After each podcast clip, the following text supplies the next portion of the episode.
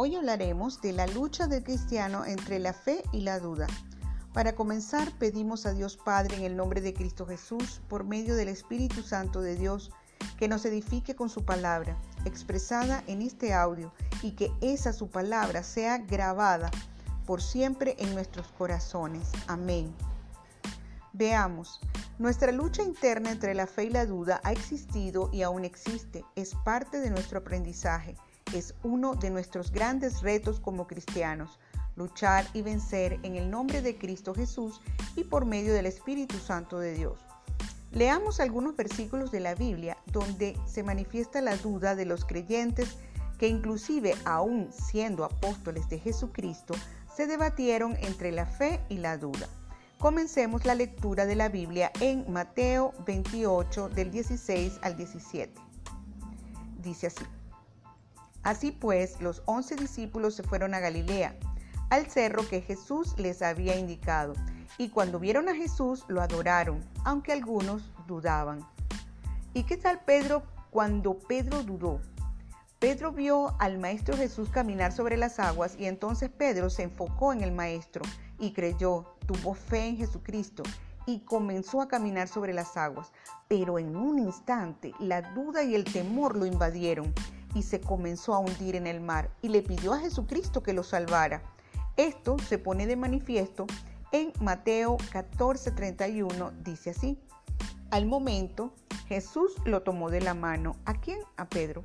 Y le dijo, qué poca fe tienes, ¿por qué dudaste? Asimismo, muchas veces le puede suceder a cualquiera de nosotros. En momentos creemos firmemente que podemos recibir del Padre, del Hijo y del Espíritu Santo todo aquello que en oración, con fe, hemos pedido al Señor, pero un instante después lo ponemos en duda y nos invade el temor, el pesimismo o la incredulidad. Entonces, nuestro Maestro Jesucristo por medio del Espíritu Santo de Dios, nos rescata y nos dice en tono de amorosa exhortación, amado hijo o hija, qué poca fe tienes, ¿por qué dudaste? Leamos otros casos descritos en la Biblia donde se lucha entre la duda y la fe. En Lucas 24:38, cuando Jesucristo se les apareció a los apóstoles luego de su resurrección, dice así, pero Jesús les dijo, ¿por qué están asustados? ¿Por qué tienen esas dudas en su corazón? Seguramente las preguntas ¿por qué están asustados y por qué tienen esas dudas en su corazón? Son las preguntas que nos hace cada momento nuestro Maestro Jesucristo cada vez que perdemos nuestro norte en la fe y entramos en duda o incredulidad en nuestro diario vivir. Pero a pesar de lo voluble que podamos ser con respecto a la fe versus el temor y la duda en nosotros mismos o en nuestros hermanos, debemos ser compasivos y misericordiosos los unos a los otros con aquellos que en determinadas ocasiones nos asalte la duda, como se expresa en la Biblia en el libro de Judas 1.22. Dice así, tengan compasión de los que dudan. Así es, queridos hermanos todos, ya que en realidad está en nuestra naturaleza humana el sentir duda y temor, debemos ya en estos mismos momentos comenzar a trabajar en nosotros mismos, a entrenarnos, para que nuestro Padre Celestial, en el nombre de Cristo Jesús y por medio del Espíritu Santo, nos dé la victoria definitiva de la fe que Él nos pide que tengamos por encima del temor y la duda. ¿Qué hacer para iniciar nuestro entrenamiento? Así es, digo entrenamiento porque la carrera cristiana requiere tanto o más esfuerzo, constancia, perseverancia, estudio y práctica que una carrera profesional. Ir a las Olimpiadas, bajar de peso, ser un ciclista profesional, ser un asistente virtual, entre otras muchas metas que nos podamos proponer a lo largo de nuestra vida. La carrera cristiana requiere definitivamente cambios de hábitos, transformarnos en esa nueva criatura con el sentir y vivir centrados en Cristo Jesús. Entonces, para iniciar dicho entrenamiento debemos tener bien claro lo siguiente.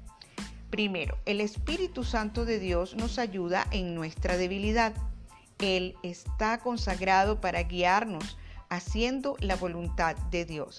Como referencia bíblica del Espíritu Santo como nuestro ayudador, tenemos a Romanos 8:26. Dice así, y de igual manera el Espíritu nos ayuda en nuestra debilidad, pues ¿qué hemos de pedir como conviene? No lo sabemos, pero el Espíritu mismo intercede por nosotros con gemidos indecibles. Segundo, el único que nos puede dar convicción de pecado, justicia y juicio en nosotros es el Espíritu Santo de Dios, en el nombre de Cristo Jesús. Leamos Juan 16 del 7 al 8. Dice así. Pero yo os digo la verdad, os conviene que yo me vaya, porque si no me fuera, el consolador no vendría a vosotros, mas si me fuere, os lo enviaré. Y cuando Él venga, convencerá al mundo de pecado, de justicia y de juicio. Otro aspecto que debemos considerar para hacer este entrenamiento es que debemos ser valientes y constantes en el ejercicio práctico de la palabra de Dios, que no es otra cosa que poner por obra su palabra en nuestro diario vivir. Preguntas en las que podríamos meditar a corazón abierto en estos momentos de quietud para detectar cómo está nuestra fe cristiana con respecto a la duda. Vamos a ver la pregunta número uno.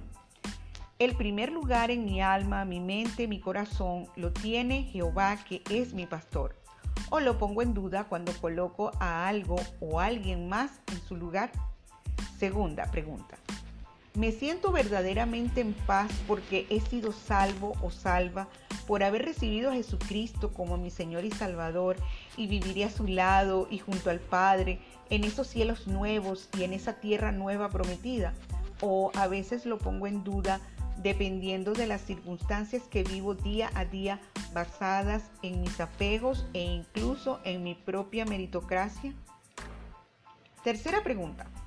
Quiero que se haga la voluntad de Dios en mi vida porque es buena, agradable y perfecta o lo pongo en duda cuando consulto a los demás para tomar mis propias decisiones? Cuarta pregunta. ¿En realidad me siento un hijo o hija de Dios? ¿Me siento tan cercano o cercana a Abba Padre como me siento con mis padres terrenales o dudo de ello? Quinta pregunta. ¿Siento que soy próspero o próspera porque gozo de la bendición de Dios en mi vida en las buenas y en las malas o dudo que soy próspero o próspera porque no he alcanzado las metas que me impone el mundo al compararme con los demás? Sexta pregunta. ¿En realidad el control de mi vida lo tiene Dios Padre Celestial o lo pongo en duda cuando tomo mi propio control manipulando las situaciones? Habiendo meditado en las preguntas anteriores y muchas otras más que nos puede inspirar el Espíritu Santo de Dios, en particular a cada quien, oremos. Dios Padre Celestial, reconozco que soy un pecador. Tú conoces mis errores, las transgresiones que he hecho a la ley de tu amor. Así que vengo con un corazón humilde y humillado ante ti para pedirte perdón de todo corazón. Te pido, Espíritu Santo de Dios, que con mucha misericordia y compasión me des convicción de pecado, de justicia y de juicio, para vencer la duda y el temor que pueda haber en mí y así vivir una vida por fe, basada en el sentir de Cristo Jesús, conforme a la voluntad de Dios en mis decisiones, planes, ministerio, oración, carácter, familia, vida personal, relaciones interpersonales el día de hoy en adelante y por siempre. En el nombre de Cristo Jesús he orado. Amén. Bueno, llegamos al final de este episodio. Recuerden hacer estos ejercicios diariamente y les exhortamos a que no se pierdan el próximo episodio que se llama ¿Cómo debe ser nuestra fe? Dios les bendiga en sobreabundancia. Amén, amén y amén.